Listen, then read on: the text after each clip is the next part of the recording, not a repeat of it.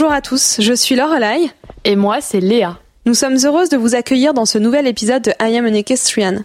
Dans ce podcast, nous échangeons avec des professionnels de la filière équestre autour de discussions longues pour découvrir leur parcours, leur histoire et comprendre comment ces personnes inspirantes ont réussi à transformer leur passion en métier. Tous nos épisodes sont disponibles à l'écoute de façon permanente sur vos plateformes de streaming habituelles ainsi que sur le site internet et l'application de notre partenaire Lépron. Et si on parlait dressage? Cela fait longtemps maintenant que nous ne nous sommes pas replongés dans cette discipline. Il y a quelques semaines, nous avons eu l'immense plaisir de rencontrer Carlos Pinto, cavalier portugais de dressage émérite. Une fois de plus, nous avons été vraiment touchés par cette rencontre, et vous le comprendrez très vite. C'est non sans une grande émotion que Carlos est revenu avec nous sur sa vie de cavalier, sur ses débuts difficiles, sur le travail et les sacrifices qu'il a dû réaliser pour atteindre ses rêves. Carlos Pinto, c'est l'histoire d'un jeune Portugais qui part sans un sou à la conquête du cheval, du sport, du rêve olympique.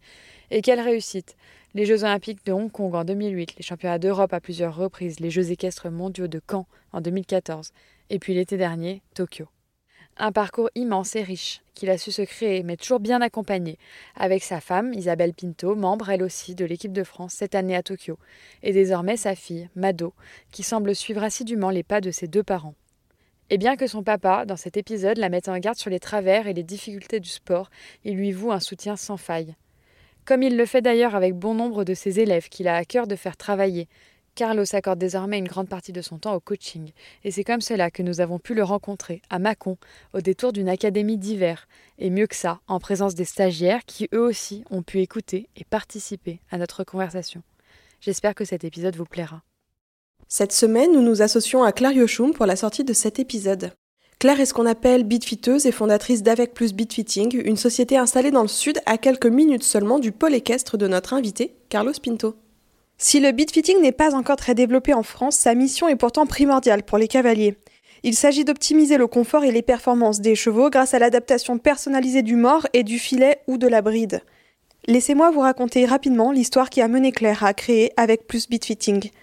Avant de démarrer cette aventure entrepreneuriale, Claire était cavalière et coach. Elle constatait alors régulièrement que l'embouchure des chevaux qui lui étaient confiés ne convenait pas.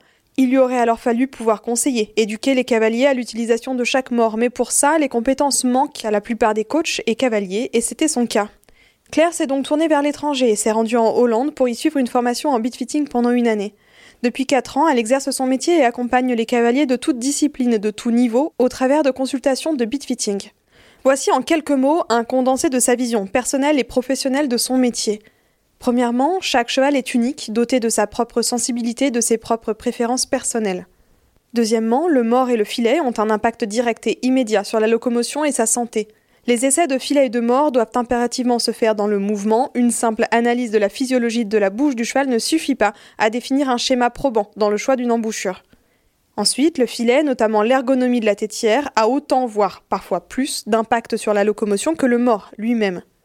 Et enfin, les informations fournies par les fabricants de matériel ne suffisent pas à choisir un matériel réellement adapté aux particularités de chaque cheval. Une séance de bitfitting commence par un examen et une palpation du cheval dans son ensemble. Claire procède ensuite à une observation du fonctionnement du couple cheval-cavalier en dynamique avec le matériel utilisé habituellement. Le couple va ensuite essayer différents morts, différentes tétières, différentes museroles ainsi que plusieurs pads qui vont permettre de modifier les pressions exercées sur la tête du cheval. C'est l'analyse des changements dans le fonctionnement du couple en concertation avec le cavalier qui permet à Claire d'orienter le cavalier vers le choix d'un mort ou d'une tétière. Pour en apprendre davantage sur ce métier passionnant, je vous invite à suivre Claire sur ses réseaux sociaux et pourquoi pas à la contacter directement. Sa page Facebook avec plus.bitfitting et sur Instagram avec plus underscore bitfitting. Allez, c'est parti.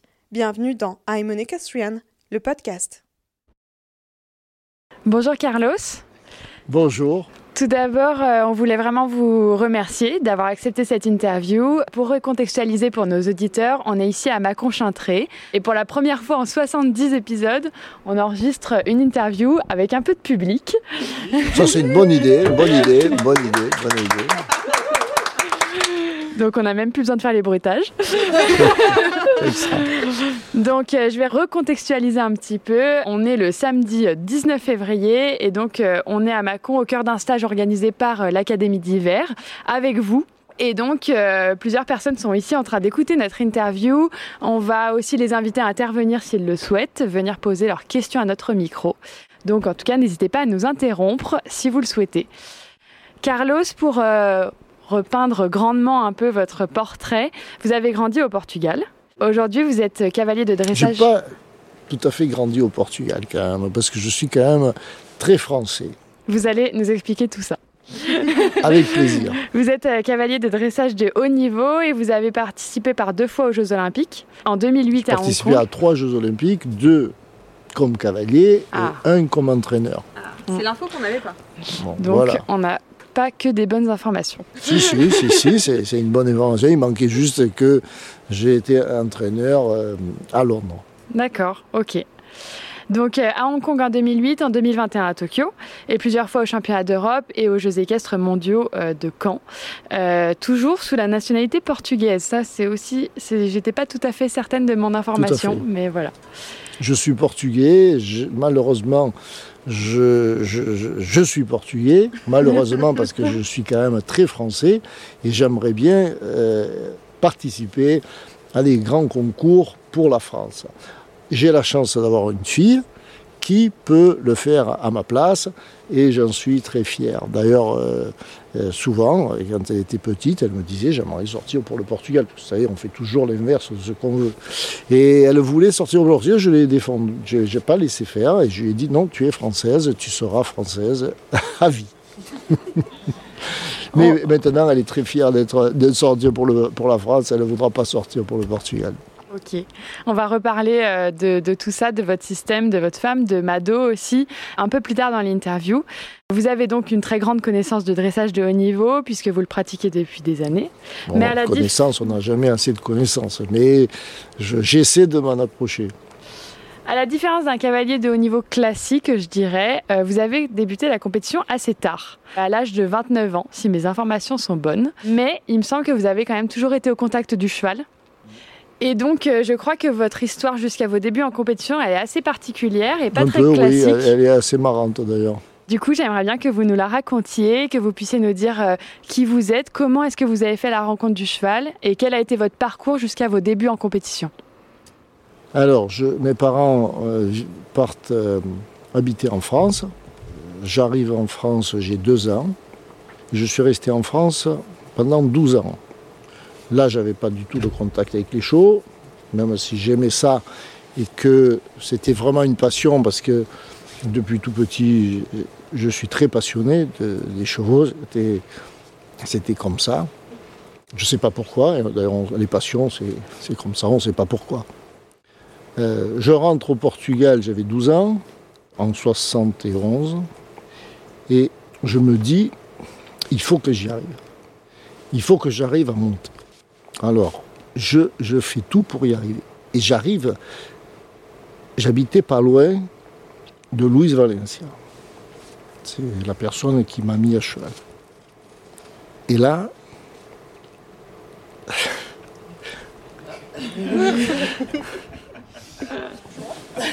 c'est c'est difficile. Vous êtes ému. Oui. On a le temps. Ça arrive souvent dans nos interviews. C'est c'est difficile hein, parce que quand vous, vous, vous faites quelque chose que vous ne pouvez pas y arriver, je ne sais pas si vous comprenez, c'est beaucoup de sacrifices. Parce que on n'arrive pas à haut niveau quand on n'a pas d'argent, parce que mes parents, ils n'avaient pas d'argent, et il faut avoir envie. C'est ce que je dis aux gens. Il faut avoir envie. Il faut être un peu doué. Mais il faut beaucoup de, sacrifices dans la vie. Et donc, je vais dans ce manège, et j'ai la chance d'avoir quelqu'un qui, qui- qui a pu m'aider. J'avais 12 ans, j'étais dans la tribune. Bon, il faut que j'arrive à. Parce que c'est c'est difficile. Est-ce qu'on peut vous demander un verre d'eau? Ça fera du bien. Merci beaucoup.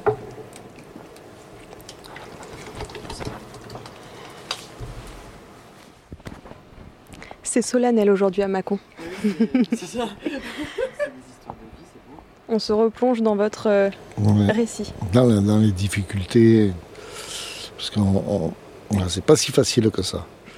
Donc, euh, alors je suis dans le manège tous les matins. J'allais dans ce manège et je regardais. Je, regardais les gens monter. J'étais à me dire, bon, j'adore ça, de toute façon je suis là dans la tribune. Et puis, et puis je suis content de, regarder ces gens monter.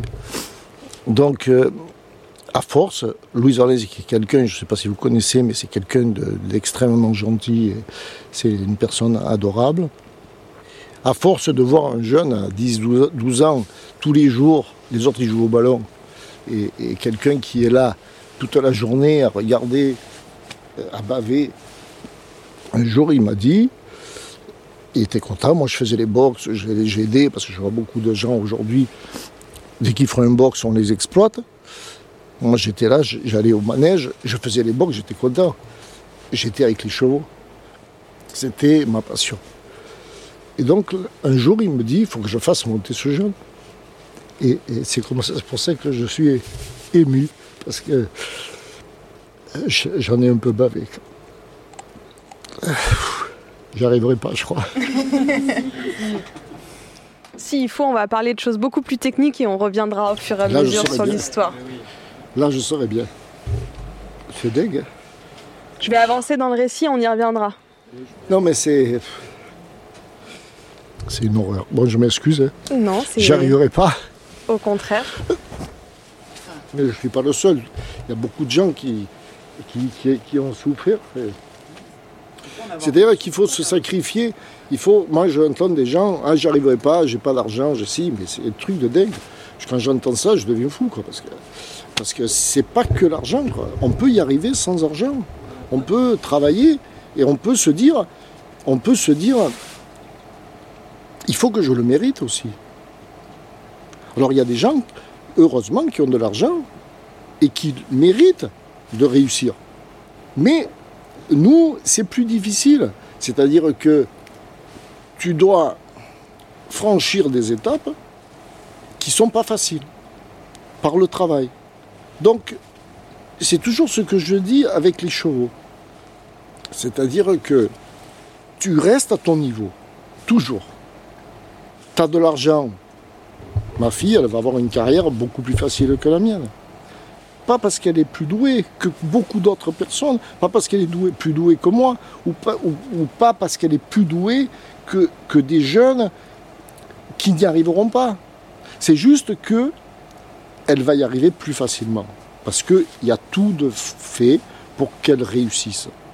C'est pas parce qu'elle est meilleure, mais elle peut y arriver parce qu'on lui a tout donné. Dans le cheval, c'est la même chose quand on monte à cheval, on doit être capable de se mettre au niveau du cheval. Il y a des chevaux qui ne sont pas super doués, mais qu'on y croit, parce qu'ils vont donner. Et ça, c'est dans l'équitation et dans la vie, c'est ça qui est important. C'est comment on vit les choses. On peut être très content d'être centième parce que on a la possibilité d'être centième. Et si on a la possibilité d'être premier, eh ben, on doit être content parce qu'on est premier. Mais le premier, c'est pas parce qu'il est premier qu'il a plus de valeur que celui qui est centième. voilà. Et quand on monte à cheval, bon là, je sais pas si, si, mais quand on monte à cheval, c'est la même chose. On monte sur un cheval. Bon, toi, t'es pas super bon, mais on y croit et on va travailler tous les deux et je vais te donner la même chose que si j'avais un super crack pour y arriver. Et du coup, on fait une belle histoire et on finit par faire un peu quelque chose. On ne va pas gagner, mais au moins on amènera le cheval au plus haut niveau. Et ça, c'est le respect de la vie. Et je, pense que c'est comme ça qu'il faut monter un cheval. Du coup, je reprends le film et On prendra le temps d'y revenir si vous voulez y revenir. on, est lancé. Donc vous avez travaillé avec ce monsieur, euh, Louis, c'est ça, Et j'imagine qu'il s'est passé plein d'étapes que je vais euh, passer. Voilà, non mais ça va. Maintenant, Louis Valencia, il m'a beaucoup aidé. J'ai donc commencé à monter avec lui comme ça. Il, voyait que j'étais un peu doué. Et donc il, m'a aidé vachement, beaucoup même. Et j'ai progressé. Très vite, je suis rentré à l'école portugaise à d'équestre parce que euh, je suis rentré à l'école en 77, exactement, 77. Donc ça allait vite. J'ai commencé à monter en 71. 77, j'étais à l'école portugaise d'équestre. On m'a donné des chevaux parce que j'étais jeune. Je, commençais. On m'a donné des chevaux que, bon, un peu ceux qui ne voulaient pas. Et trois ans après, je suis soliste de l'école portugaise d'équestre. Donc euh, très vite, ça a été. Louis Valenci m'a vu. Il m'a demandé d'aller travailler avec lui. Euh, et puis après, j'ai eu beaucoup de clients. J'étais sollicité l'école portugaise équestre. J'ai vite euh, eu 40 chevaux en pension. Je, travaillais, je faisais de la tauromachie. Je travaillais parce qu'à l'époque, au Portugal, il n'y a pas, de dressage. Je, travaillais pour la tauromachie. C'était pas la chose que je, que je préférais. Donc je me suis dit, bon, il n'y avait pas Internet, il n'y avait pas tout ça. Je me suis dit, il faut que j'aille apprendre. Il faut que j'aille voir ce qui se passe à l'étranger parce que Ici, ça suffit pas. il faut que j'évolue. Donc, euh, j'ai voyagé beaucoup. Je suis allé en Suisse, en Allemagne. Chez Klimt, des trucs comme ça. Et puis, euh, j'ai commencé la compétition en 80, 87, je crois, 88, 88. Et été le premier portugais, premier portugais, premier cavalier au monde avec un cheval italien qui s'appelait Ripado. Voilà, c'est comme ça que j'ai commencé la compétition on va parler de plein de choses. Et la première question que je voulais vous poser, vous avez eu la chance de travailler près d'un an, je crois, aux côtés de Nuno Oliveira. J'ai, Nuno Oliveira me demandait de venir à 6 h du matin, quand les portes étaient fermées, pour, euh, pour essayer de... Bon, il voyait que j'étais quand même un peu doué, et donc euh, j'y allais en cachette, parce que il faut, Nuno, c'était un peu spécial. Et euh, il fallait que j'y sois à 6 h du matin pour pas qu'on voit que je montais les chevaux. Et il m'a beaucoup appris aussi. Euh, il m'a appris des choses euh, intéressantes, des choses qu'aujourd'hui on ne peut pas trop utiliser parce qu'on est dans un autre monde. Mais quand même, on garde le principe, c'est-à-dire la légèreté, le bien-être du cheval. Ça, c'est vrai que c'est bien. Après, la méthode n'était pas la meilleure pour aujourd'hui, pour, pour ce qu'on recherche. Aujourd'hui, l'équitation, est différente. Mais c'est vrai que Olivera, mais, mais pas que Olivera, Guillermo Borba, qui était le directeur de l'école portugaise équestre, qui m'a beaucoup appris, Louis Valence qui, qui est pour moi comme un père, parce qu'il m'a beaucoup beaucoup aidé. Justement, vous mettez en opposition l'équitation traditionnelle de ces grands maîtres de dressage comme Nuno et l'équitation moderne qu'on a besoin de pratiquer aujourd'hui quand on fait du dressage de haut niveau Ou est-ce que vous vous en inspirez encore? Est-ce que vous les adaptez? Ou est-ce que vous pensez qu'on ne peut plus du tout utiliser ces méthodes On ne peut euh, plus du tout utiliser ces méthodes. Ok. Ces méthodes, il faut les garder en tête. L'équitation d'Olivera, de, c'est une équitation très importante le, principe, est très bon.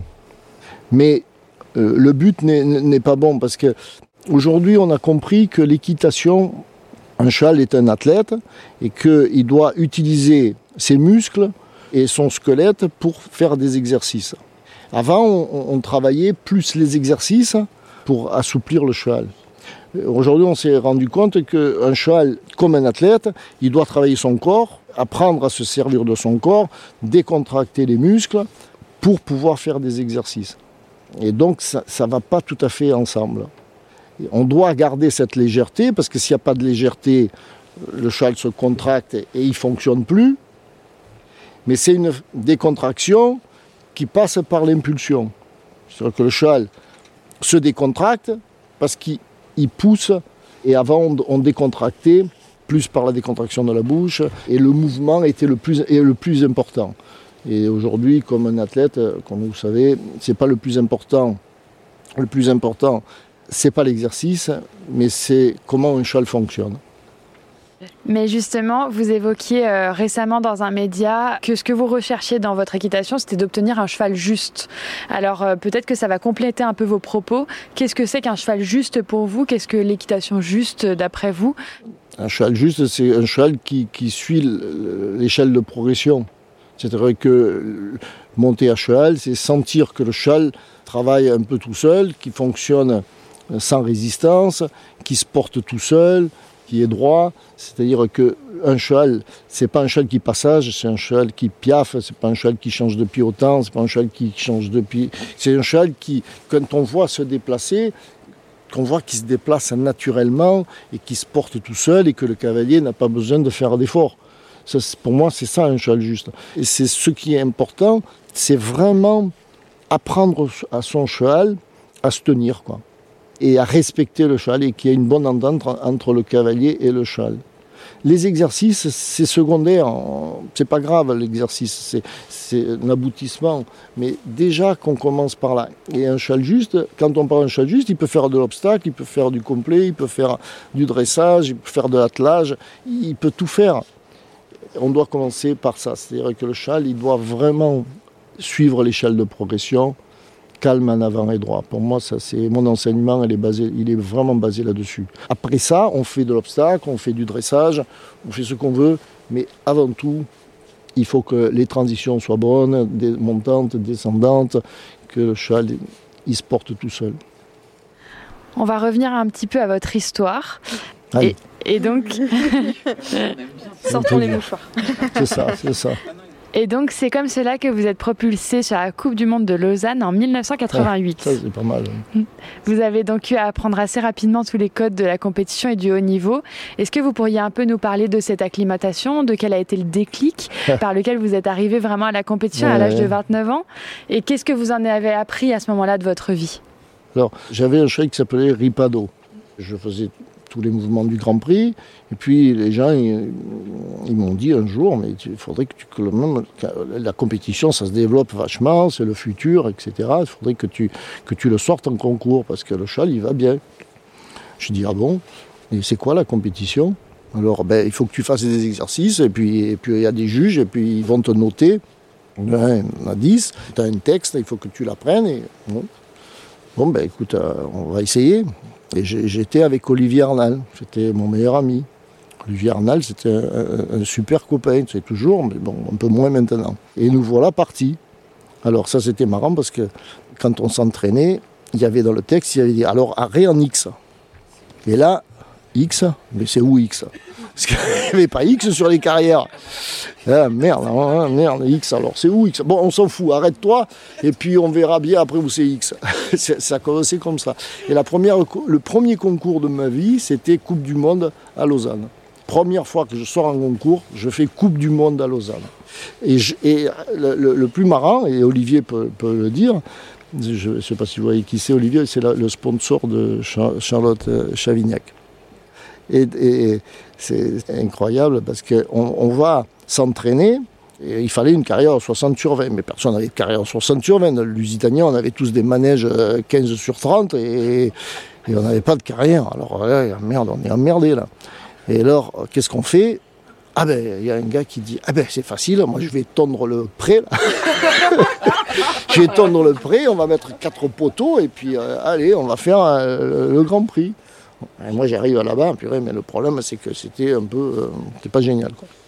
Un champ de patates. Et voilà, on s'est entraîné sur un, champ de patates. Le X, on savait pas où il était. Et j'allais Coupe du Monde. J'allais faire la Coupe du Monde. Donc voilà, on est parti avec la Coupe du Monde, avec la bétaillère et tout. Hein.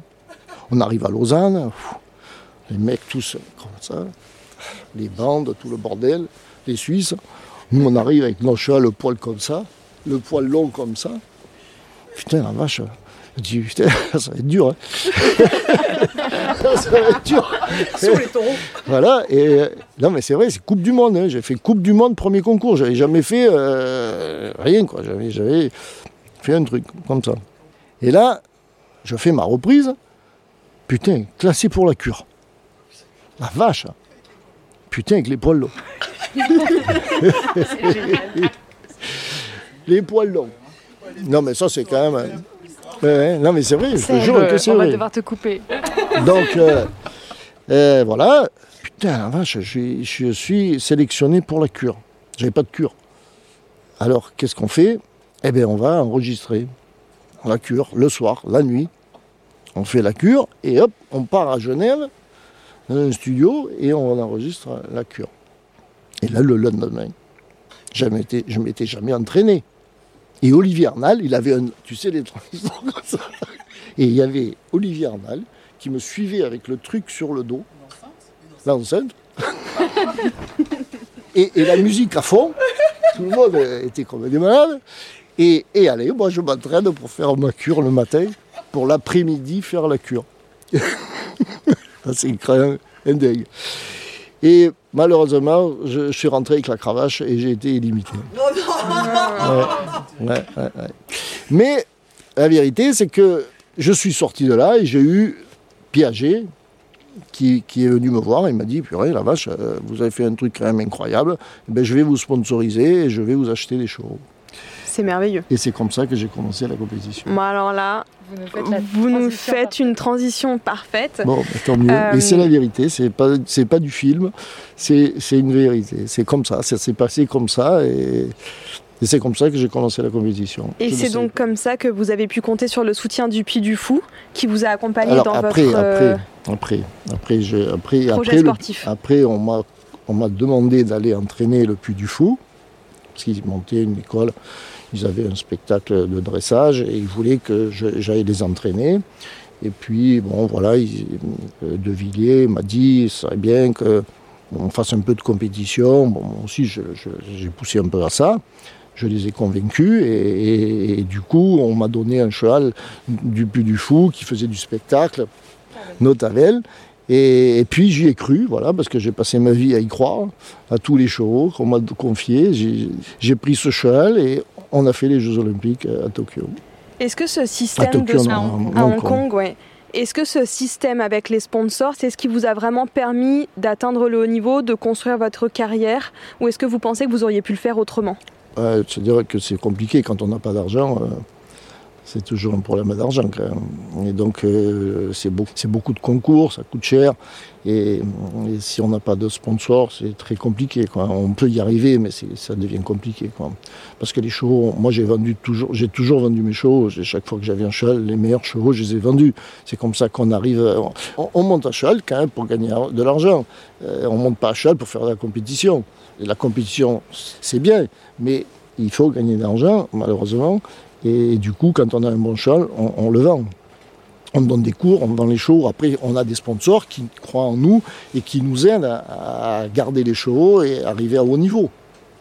Il ne faut pas être malheureux pour ça, c'est comme ça, c'est la vie, et on est content, et comme ça, on n'est pas aigri, parce que vivre dans le champ, on peut être très vite aigri. Il ne faut pas être aigri, on, fait ce qu'on peut, et ça, c'est le plus important. Vivre avec ce qu'on a. Je fais une toute petite pause à mi-épisode pour vous dire que nous sommes bien rentrés des États-Unis où nous avons vécu une semaine absolument formidable, au-delà de toutes nos attentes. Nous avons pu y enregistrer sept épisodes et si vous nous avez suivis sur Instagram, vous avez certainement quelques idées de qui sont ces sept invités.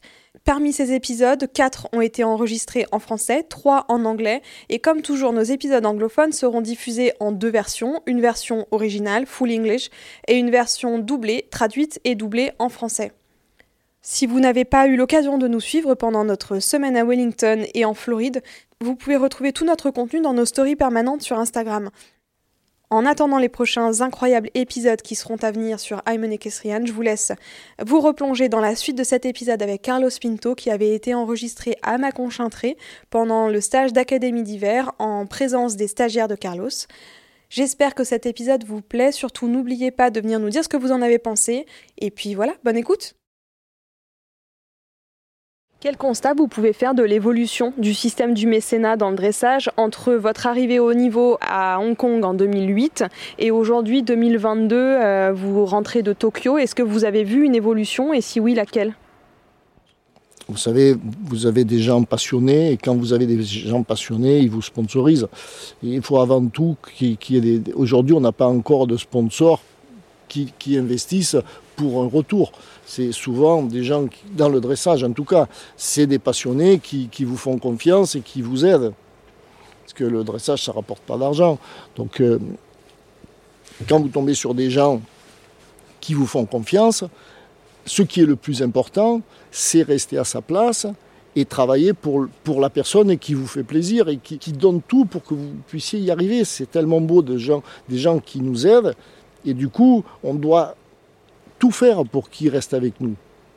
On voit trop de gens qui profitent de ces gens. Et ça, ça ne marche pas. Donc, un, obstacle, je ne connais pas, je ne peux pas vous parler d'obstacle, mais en dressage, euh, quand vous avez quelqu'un comme ça, vous avez intérêt à, le gâter et, à être respectueux et, travailler pour lui plus que pour nous. Et il faut être sérieux, il faut s'occuper des chevaux. Et là, du coup, vous avez des gens qui vous suivent. Mais le dressage, ce sera, à part l'Allemagne, la Hollande, le Danemark, des, pays comme ça, euh, en France, au Portugal euh, et ailleurs, vous avez des gens qui vous sponsorisent parce qu'ils vous aiment bien. Hein parce qu'ils ont de l'argent et qu'ils vous aiment bien, mais pas parce qu'ils vont gagner de l'argent avec ça. Donc vous avez intérêt à vous occuper bien d'eux et de ne pas en profiter. On va évoquer un sujet dont vous avez parlé au début de l'interview. Vous avez toujours couru sous la nationalité portugaise et j'aimerais bien euh, que vous nous expliquiez un peu plus euh, pourquoi vous nous avez dit que vous auriez aimé monter pour la France. L'importance pour vous de conserver votre identité portugaise et pourtant votre envie à un moment donné d'avoir voulu courir euh, sous les couleurs françaises. Est-ce que vous pourriez nous en parler et puis après peut-être évoquer avec nous les différences et les parallèles qu'on peut faire entre le dressage haut niveau au Portugal ou en tout cas sous la nationalité portugaise? Et euh, le système français Alors, je, suis portugais et je ne peux pas renier ça. Tant que mes parents étaient vivants, ma mère est décédée il y a 15 jours, donc peut-être ça va changer, mais je ne pouvais pas changer de nationalité, c'est pas possible. Je, suis portugais et je reste portugais, mais de notre côté, c'est vrai que la France m'a tellement bien accueilli, les gens m'ont bien accepté, et je, et je remercie beaucoup le pays qui m'a tout donné, parce que moi je ne vois pas de différence. C'est pas parce que j'étais portugais qu'ils m'ont pas aidé. En concours, les juges, ils ont été comme tout le monde. Des fois on est déçu, mais pas parce que j'étais portugais, parce que le dressage c'est comme ça. Donc j'aurais bien aimé, mais ils n'ont pas besoin de moi non plus. Hein. Il y a assez de cavaliers pour euh, représenter la France, mais moi j'aurais pu, j'aurais été très fier de, d'être français parce qu'il le mérite aussi. Mais je ne suis pas assez bon pour, euh, pour que ça se fasse. Mais c'est vrai que j'aurais bien aimé pouvoir avoir un cheval et être là en France et leur dire merci. Vous avez l'impression qu'il y a beaucoup de cavaliers capables d'aller courir le haut niveau du dressage français. Or, on a souvent euh, un petit peu des sons de cloche contraires avec euh, une équipe parfois qu'on trouve euh, peut-être appauvrie en termes de talent, etc. On sait qu'à l'instar de votre fille, il y a aussi des, jeunes talents qui arrivent.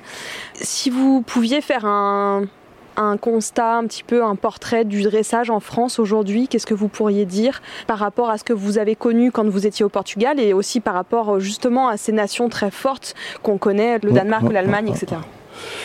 Alors, moi, je, moi, je pense qu'en France, il y a vraiment des cavaliers doués quand même, hein, parce qu'il y a des cavaliers doués. On ne peut pas dire qu'il n'y a pas de cavaliers doués, il n'y a pas de gens qui travaillent. Il y a des gens qui travaillent et qui sont doués. Maintenant, euh, en France, il n'y a pas d'élevage de dressage. Il n'y a pas d'élevage. Comment vous voulez arriver à haut niveau si vous n'avez pas des gens qui vous confient des choses? Parce que arriver à haut niveau, c'est 8 ans de travail. Après, c'est vrai qu'il faut, il faut beaucoup de chevaux, des étalons, des gens qui gardent des étalons, des gens qui, qui ont des chevaux pour faire la publicité du cheval, il faut un peu d'argent. Et après, je reviens à ce que j'ai dit, c'est-à-dire qu'il faut aussi respecter ces gens qui vous donnent des chevaux. Il faut non seulement de l'élevage, il faut que des gens élèvent des chevaux, et, après, il faut que les gens qui les montent respectent ces chevaux et, les éleveurs. Et comme il n'y a pas beaucoup de cavaliers doués, il y en a, il y en a, mais il n'y en a pas tant que ça, il y a toujours du gâchis, parce qu'il en faudrait plus. Et, qu'aujourd'hui, l'enseignement ne nous amène pas à ça. Parce que l'enseignement n'est pas tout à fait juste.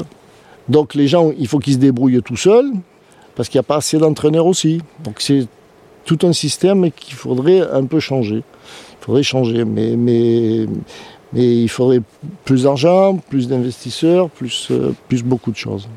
Et la France n'est pas vraiment un pays de dressage. Et l'enseignement, c'est quand même un sujet euh, auquel vous vous attelez. Sur votre site internet, il y a écrit, et je cite, que vous êtes passionné par votre métier. Il y a écrit Carlos Pinto est reconnu pour sa pédagogie et son expertise dans l'enseignement du dressage. Carlos est capable de passer des journées complètes dans un manège à enseigner individuellement l'équitation avec la même énergie et le même engouement. Je confirme, voilà. c'est vrai. et même quand il fait froid, même quand il vente, il est toujours là. C'est une passion. L'enseignement, ça faut que ce soit une passion. Si vous n'êtes pas passionné, vous ne pouvez pas enseigner, c'est pas possible, c'est trop difficile. Et puis, bon, après l'expérience vous aide un peu. Quand vous n'arrivez pas à régler le problème, ça devient ennuyeux, quoi. Parce que vous êtes là, euh, les minutes passent, euh, et puis vous n'arrivez pas à régler le problème, donc ça devient pénible. Et si c'est 10 heures à ne pas régler le problème, c'est encore plus pénible. Alors ça a été très pénible au début, puis maintenant c'est de moins en moins pénible parce que j'arrive très vite ou un peu mieux à régler les problèmes. Du coup, ça devient passionnant. Quand on règle les problèmes, c'est toujours passionnant. Est-ce que ça a toujours été euh, une partie de votre activité que vous avez toujours aimé faire, vous avez toujours aimé enseigner ou alors ça s'est déclenché un peu plus tard? Et est-ce que ça vous apporte quelque chose à vous dans votre performance personnelle? Ah bah Bien sûr, c'est-à-dire qu'on apprend tout le temps. Hein. On apprend tout le temps. Plus vous enseignez, plus vous apprenez. Vous regardez les défauts, vous regardez les gens qui montent bien, parce que vous, avez, vous enseignez. Quand vous enseignez, vous pouvez donner des cours à des gens très, euh, bons et, qui vont vous, apporter des choses. Vous, leur donnez des choses, mais vous, apprenez aussi. Donc euh, oui, tout à fait, c'est très important. Les cours vous, vous apprennent beaucoup de choses. Vous disiez tout à l'heure que le cheval juste quelque part, après il peut faire n'importe quelle discipline. Et euh, il y a quelques semaines, il y avait ici un stage fédéral du groupe 2 de CSO auquel on a eu la chance d'assister et on a pu observer une session d'un des meilleurs cavaliers de français de CSO avec Barnabas, donc la personne qui encadre le mhm. CSO pour le dressage. Euh, vous encadrez vous aussi des cavaliers de CSO quand vous êtes dans cette discipline-là, est-ce que vous adaptez votre façon d'enseigner? Est-ce que vous adaptez ce que vous recherchez sur le cheval? Ou est-ce que quelque part les fondamentaux sont vraiment ah toujours les mêmes? Les fondamentaux sont les mêmes. un cheval est un cheval. Hein. Et après, on doit apprendre un cheval à se tenir, à se décontracter, à se porter, etc. Et après, vous déviez dans votre discipline, mais au départ, c'est dans toutes les disciplines, c'est les mêmes c'est un cheval, quoi. Le cheval, il doit apprendre à se décontracter, à, porter, à porter le cavalier, etc. Donc, euh, pour toutes les disciplines, bien sûr, c'est exactement pareil. Et comment on explique alors aujourd'hui la faiblesse, puisqu'on l'a mentionné juste avant, du système français, que ce soit pour la formation des cavaliers de CSO, pour la formation des cavaliers peut-être de concours complet. On en a parlé avec Karim, euh, qui le disait, le dressage c'est leur bête noire euh, historiquement aux cavaliers de concours complet, en tout cas sur les dernières décennies. Et vous le disiez aussi, on manque encore d'un bon enseignement pour le dressage en France. Est-ce que vous avez une idée un petit peu des causes, euh, à part réformer l'intégralité du système, quelles solutions est-ce qu'on pourrait apporter? Vaste sujet. Voilà. C'est compliqué, quoi. Tout le monde se casse les dents là-dessus. L'enseignement, euh, c'est peut-être. Euh, aujourd'hui, euh, en Allemagne, on est quand même beaucoup plus rigoureux dans les bases. On, ne lâche pas, c'est dans le caractère. C'est vrai que le caractère, vous l'avez ou vous l'avez pas. Ou vous êtes maniaque ou vous l'êtes pas. Ça doit être naturel. Si vous n'êtes pas maniaque, on ne va pas vous rendre maniaque. C'est-à-dire que c'est comme ça. Et moi, je pense que peut-être en France, on n'est pas assez maniaque pour faire du dressage. Je, pense. Parce que passer des heures à faire des bases, c'est horrible. Mais moi, je l'ai fait parce que c'est pas difficile. Parce que je suis comme ça. Je ne supporte pas qu'un cheval tire à gauche ou tire à droite, que le cheval fasse une transition qui soit pas bonne, que le cheval ne soit pas heureux, quand je descends d'un cheval, il faut que je, que je me dise, mais tu as été un enfoiré, quoi.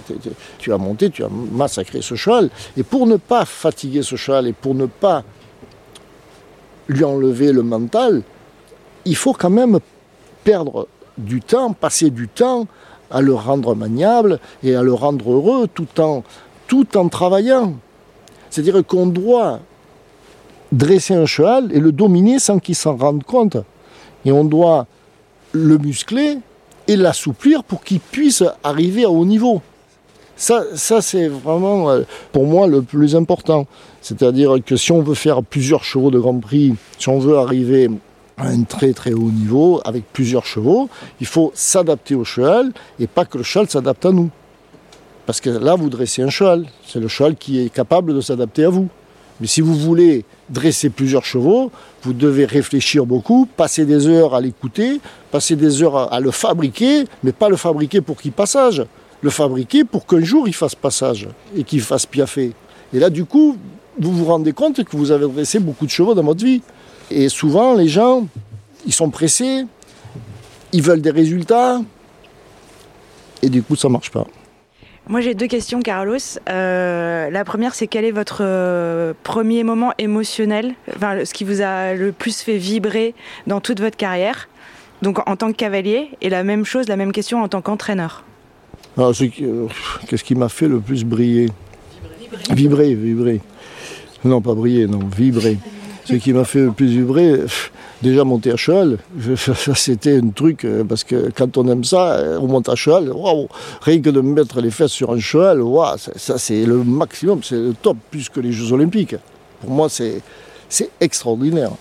Bon, voilà. Ça, c'est en tant que cavalier, monter à cheval, c'est déjà la, première chose. Et la deuxième, c'était quoi En tant qu'entraîneur. Ah oui, en tant qu'entraîneur, c'est bien sûr amener quelqu'un aux Jeux Olympiques. c'est le maximum.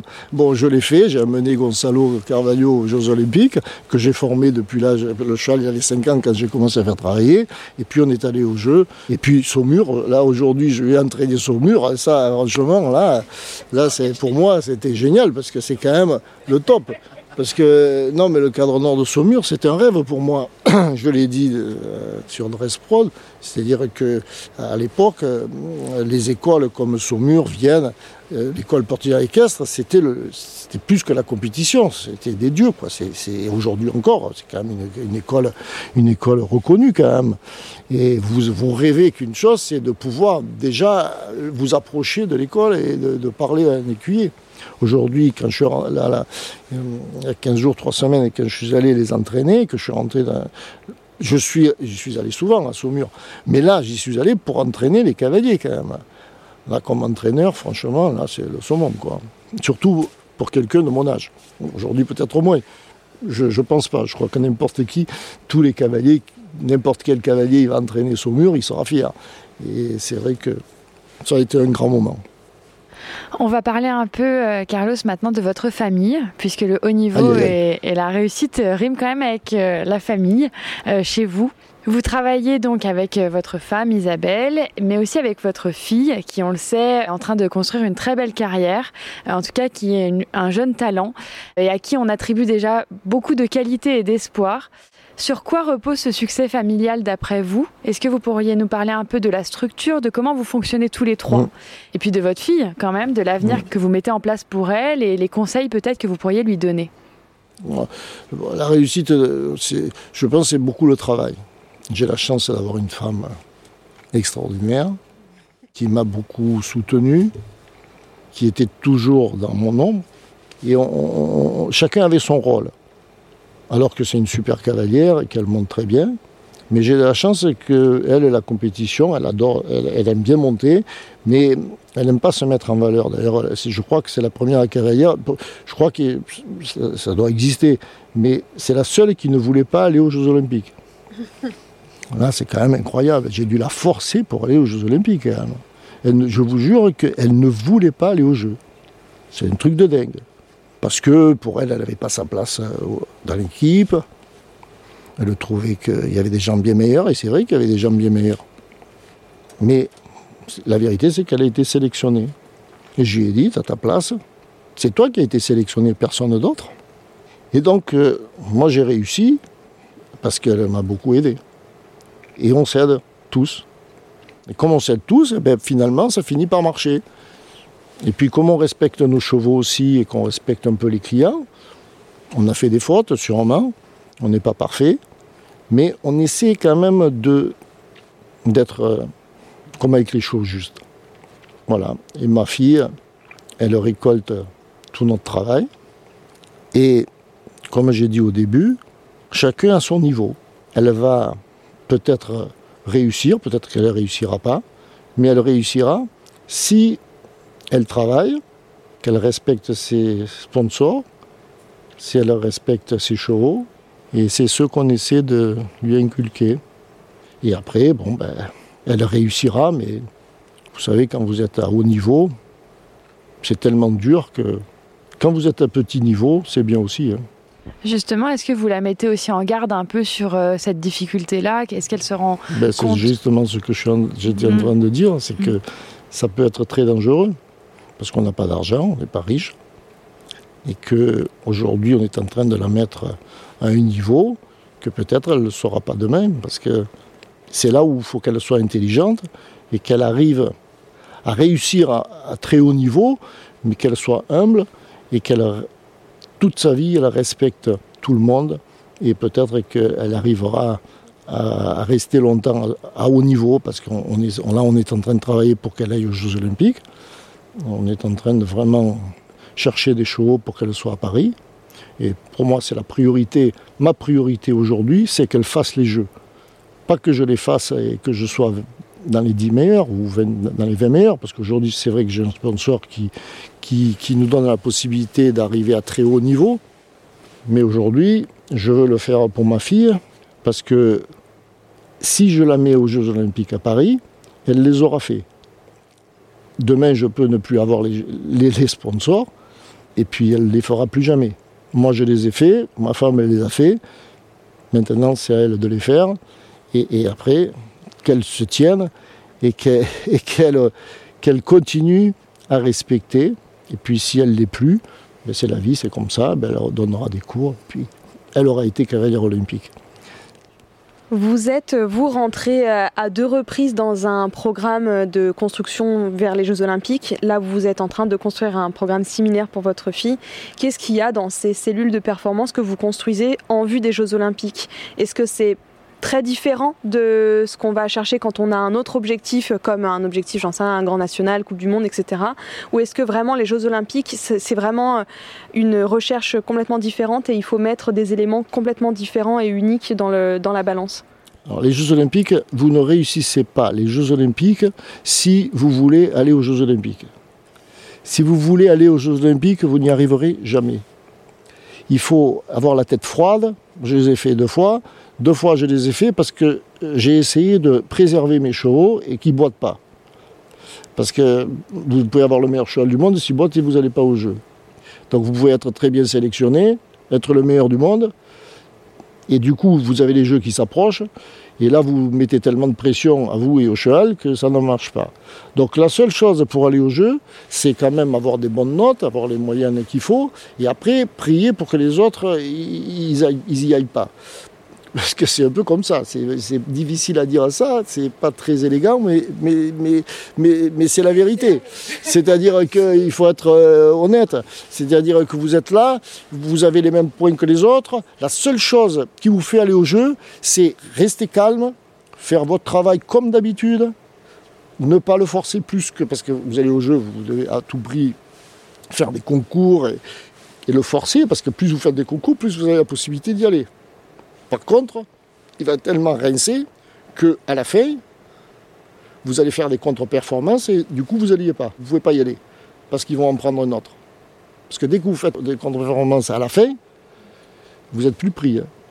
Moi, je les vois tous s'énerver. Avant les jeux, ils font plein de concours, ils, sont, ils vont à gauche, à droite, pour essayer de, quoi? De, de faire beaucoup de résultats, pour avoir le maximum de résultats, pour avoir plus de chances d'avoir des 70. Moi, je pense qu'il vaut mieux en faire moins être calme, le garder frais. Vous en faites pas beaucoup, mais vous faites les 70. Et le plus proche des échéances. Parce que si vous commencez en début de saison à faire tous les concours, et, vous allez le cramer. Et à la fin de la saison, il est rincé et du coup vous n'y allez pas. Et ça on le voit souvent. Donc pour aller au jeu, il faut rester calme, rester tranquille, alors qu'il y a une grosse pression, parce que vous voulez y aller, quoi. Et vous savez que vous avez des chances, mais là, ça devient dangereux. On va s'approcher de la fin de cette interview, euh, Carlos. Vous montez à haut niveau, vous êtes en train de construire un programme sportif d'ampleur pour votre fille, vous entraînez le cadre noir de Saumur maintenant. Pour l'instant. Qu'est-ce qu'on peut vous souhaiter pour la suite? Pour la suite, la santé. C'est important. La santé, bonheur en famille, ça c'est le plus important. Et puis voilà, que ça continue comme ça, parce que moi je, finalement je suis assez content de mon, niveau. J'ai commencé, comme je l'ai dit, sans rien. Je suis arrivé à faire un peu quelque chose. Si j'arrive à, rester à ce niveau, ben, ce sera déjà bien. Vous nous disiez au tout début de l'interview que vous rêviez de monter à cheval, que vous n'aviez pas l'argent, avec beaucoup d'émotions. Après, vous nous avez euh, raconté, euh, vous nous avez confié que vous rêviez d'entraîner le cadre noir. Aujourd'hui, vous entraînez le cadre noir. Vous avez participé aux Jeux Olympiques. Votre femme aussi. Vous êtes en train de construire le projet olympique de votre fille. Est-ce que vous êtes euh, fier, ému, reconnaissant de ce parcours-là? Reconnaissant de la vie, ça c'est sûr. Vous en avez conscience d'avoir ah euh, rempli un petit peu toutes les cases de, votre Peut-être pas toutes les cases, parce que des fois, euh, on pourrait faire mieux, on peut toujours faire mieux. Mais bon, je suis quand même assez content de, de, ma carrière. C'est pas facile d'arriver euh, sans rien et d'être un peu connu. De, je suis pas le meilleur cavalier au monde, loin de là. Mais je suis assez satisfait de surtout d'avoir emmené beaucoup de chevaux, de, les avoir. J'ai cru en tous les chevaux que j'ai eus. J'ai pas attendu qu'on me mène d'un cheval du ciel, hein, qui tombe du ciel, parce que si on attend qu'il tombe du ciel, ça va être compliqué. Donc j'ai pris des chevaux, et puis il faut travailler. Et, et, quand vous avez un cheval qui normalement devrait faire 63 ou 64 et que vous l'amenez à 69, vous êtes champion du monde. Vous êtes le meilleur cavalier du monde. Vous, vous, le pensez. Pas tout le monde le pense, mais, vous, vous le pensez. Je dis, bon, ben, le cheval, tout le monde n'y croit pas. Les gens, ils vous disent, mais qu'est-ce que tu fais avec ce cheval? Qu'est-ce que ce cheval, il fera jamais rien. Et puis vous y croyez, et puis vous êtes là avec votre cheval. Vous savez qu'il n'est pas extraordinaire. Mais on va travailler, on va y croire. Et puis on réfléchit tous les soirs dans le, lit, on se dit mais là il, faudrait qu'il fasse ça. Et puis euh, bon ben il peut pas le faire, alors on va y aller cool. Puis on va attendre, on va travailler, on va, on va espérer, et puis on y croit, on y croit. Et puis quand vous arrivez à 69 et que les gens vous disent oh, Carlos, tu as fait un bon boulot, ben, c'est la meilleure reconnaissance du monde c'est pas gagner les Jeux Olympiques. Les Jeux Olympiques, vont gagner les Jeux Olympiques, euh, j'aimerais bien gagner les Jeux Olympiques. Il ne faut pas cracher dans la soupe, c'est génial. Moi, j'aurais adoré qu'on m'achète un cheval à plusieurs millions. Ça serait génial. Mais on peut être content euh, avec pas grand-chose. Et ça, c'est génial de, faire à notre niveau. On doit être content avec ça. Est-ce que notre assemblée veut poser une ou deux questions? Merde, attends, faut que je me concentre. Quelle est pour toi la chose la plus importante quand on prend un jeune cheval pour l'amener jusqu'au Grand Prix? Le truc le plus important Y croire, y croire, prendre son temps, vraiment. Y croire, ça c'est vraiment, y croire, le, pour moi c'est le plus important. Euh, que souvent, dès qu'on a des problèmes, au bout d'un moment, on n'y croit plus et du coup, euh, bon voilà, on essaie de le vendre. Et après, prendre son temps. C'est-à-dire que le cheval doit être capable de musculairement d'être prêt pour faire des choses compliquées. On doit lui laisser le temps de comprendre. Et un cheval, on sait que le cheval, de toute façon, il ne peut pas fonctionner avant 11 ans, 12 ans. Donc il ne faut pas être pressé. Il faut vraiment prendre son temps. Et, le cheval, il finit toujours par faire. Et, et plus le cheval est compliqué, plus il faut réfléchir, regarder tout ce qui se passe, voir toutes les techniques, réfléchir beaucoup et rester dans l'échelle de progression. L'échelle de progression, c'est la base de tout. Plus et tout le temps travailler dans l'échelle de progression. Est-ce que je peux me permettre de vous demander de détailler ce que vous appelez l'échelle de progression, nous qui ne sommes pas dresseuses, euh, peut-être juste donner un cadre, qu'est-ce que vous, à quoi ça fait référence? Ben, Vous avez des éléments, quand vous montez à cheval, vous avez des choses indispensables. C'est le contact, que le cheval il se pose sur la main, qui ne résiste pas. Vous avez une bonne, une bonne relation avec la bouche. C'est la rectitude. C'est-à-dire que le cheval aille droit. C'est qu'il soit souple. C'est qu'il ait un bon rythme. C'est-à-dire que quand vous montez sur le cheval, vous prenez vos rênes, le cheval il faut qu'il se mette sur le mort, qu'il garde la vitesse, qu'il s'assouplisse, qu'il s'incurve à gauche, à droite, qu'il fasse des transitions montantes et descendantes. Voilà, la propulsion, ça c'est les bases, qu'il n'y ait pas de résistance. Donc chaque fois que vous faites un exercice, vous allez avoir des problèmes. Vous allez avoir des résistances, vous allez avoir un cheval qui va perdre l'équilibre, vous avez un cheval qui va accélérer ou qui va passer derrière les jambes. Et là, il faut arrêter les exercices. Vous revenez aux bases et vous récupérez les bases. Vous retravaillez le contact, vous retravaillez l'équilibre, vous retravaillez le rythme. Le cheval, il est dans les bases, il est dans l'échelle de progression, vous refaites les exercices. Et dans l'exercice, vous recherchez les bases. Je fais une épaule en dedans. Est-ce que le contact est bien? Est-ce que le rythme est bien? Est-ce que le cheval est en équilibre? Là, il n'est pas en équilibre. Là, le contact est perdu. Donc, je récupère le contact, je retravaille le contact. Et c'est ça le plus important. Parce que si vous travaillez l'exercice, vous perdez l'échelle de progression, mais on continue à faire les exercices, le cheval, il ne peut pas fonctionner. Puisqu'il n'est plus juste. Vous avez tout perdu. Et du coup, vous avez à la fin un cheval qui fait tout, mais qui n'est pas, juste, qui ne fonctionne pas. C'est-à-dire, il ouvre la bouche, il baisse la tête, ou il la remonte, il accélère, il freine. Et, là, vous êtes tout le temps en train de récupérer parce que vous ne lui avez pas. Il faut que le cheval il fasse les choses naturellement. Il faut que le cheval, quand vous lui demandez une épaule dedans, il sait exactement se mettre dans l'attitude pour faire une épaule dedans. Si vous continuez l'exercice alors qu'il est dans une mauvaise attitude, il n'aura jamais de référence, il ne saura jamais se dire, bon, moi quand je fais une épaule il faut que je sois comme ça. Puisqu'on accepte qu'il ne soit pas comme ça. Donc du coup, vous faites l'épaule mais vous êtes tout le temps en train de récupérer la vitesse, le contact, parce que vous êtes allé trop vite dans le travail et vous n'avez pas fait attention à cette échelle de progression. Parce que c'est des habitudes. Un cheval doit s'habituer.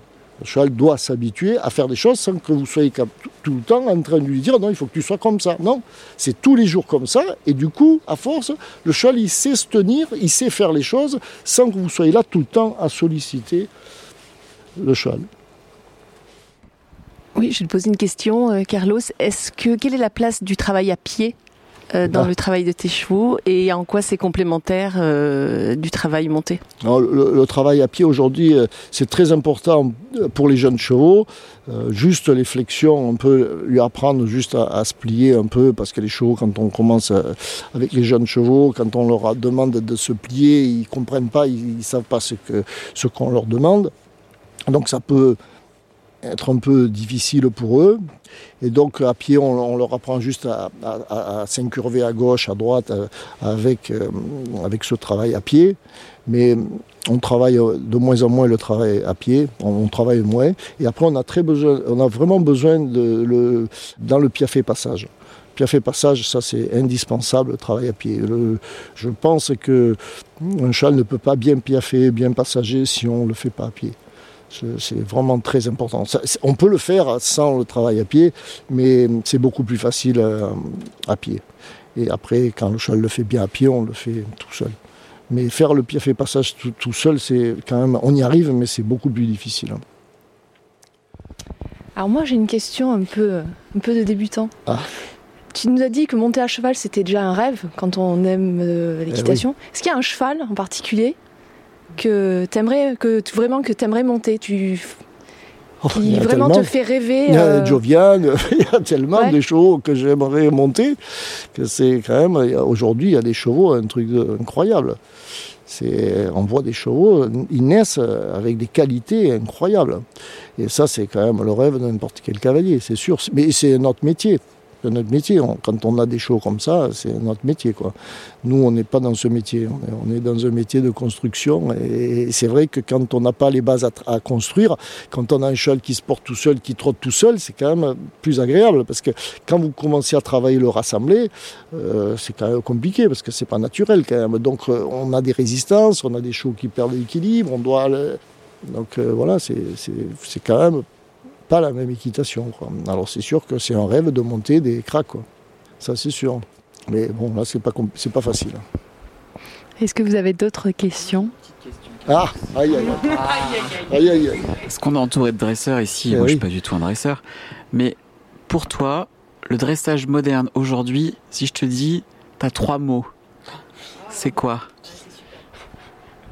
Parce que tu nous as parlé de tradition, tu viens de la tradition équestre portugaise, aujourd'hui tu vas enseigner la tradition équestre française au cadre noir, mais pour toi, l'équitation moderne en dressage, trois mots, c'est quoi? Ah, Oui, qu'est-ce que c'est trois mots? Mon courage. Oui, oui, oui, oui. calme en avant et droit, oui, tout à fait. Merci de m'avoir aidé. calme en avant et droit, c'est sûr. oui, oui, calme en avant et droit. Ça, c'est sûr. Hein. C'est écrit en grand sur le mur, là, le manège. Oui, c'est ça, oui, voilà, mais. Oui, oui, c'est ça. La tradition. La, tradition, oui, la tradition, mais la, la tradition du XVIIIe siècle, quand même. Oui, du XVIIIe siècle, mais du coup, on se rend compte que la modernité est quand même très attachée à la tradition, dans le dressage en tout cas. Oui, c'est une tradition. L'équitation, c'est une tradition. Il faut rester dans cette tradition. Mais une, tradition qui évolue. C'est-à-dire qu'aujourd'hui, on a compris des choses qu'on ne connaissait pas. Mais si on regarde l'équitation du XVIIIe siècle, c'est à peu près ce qu'on fait aujourd'hui. Hein. Il y a une évolution, c'est sûr. Parce qu'aujourd'hui, on travaille plus dans la gymnastique qu'avant, on travaillait plus dans les exercices. Mais le contact, le mise en avant, euh, etc., euh, c'est quand même euh, la tradition. Et il faut, pas, il faut garder cette tradition, ça c'est sûr. Il ne faut pas changer. Merci beaucoup, Carlos. c'est un plaisir. Merci, Carlos. C'est moi qui vous remercie. D'avoir partagé avec nous et avec tous les. Merci, merci, merci. Ça a été dur. Ça a été et l'organisation de, de ce bel événement.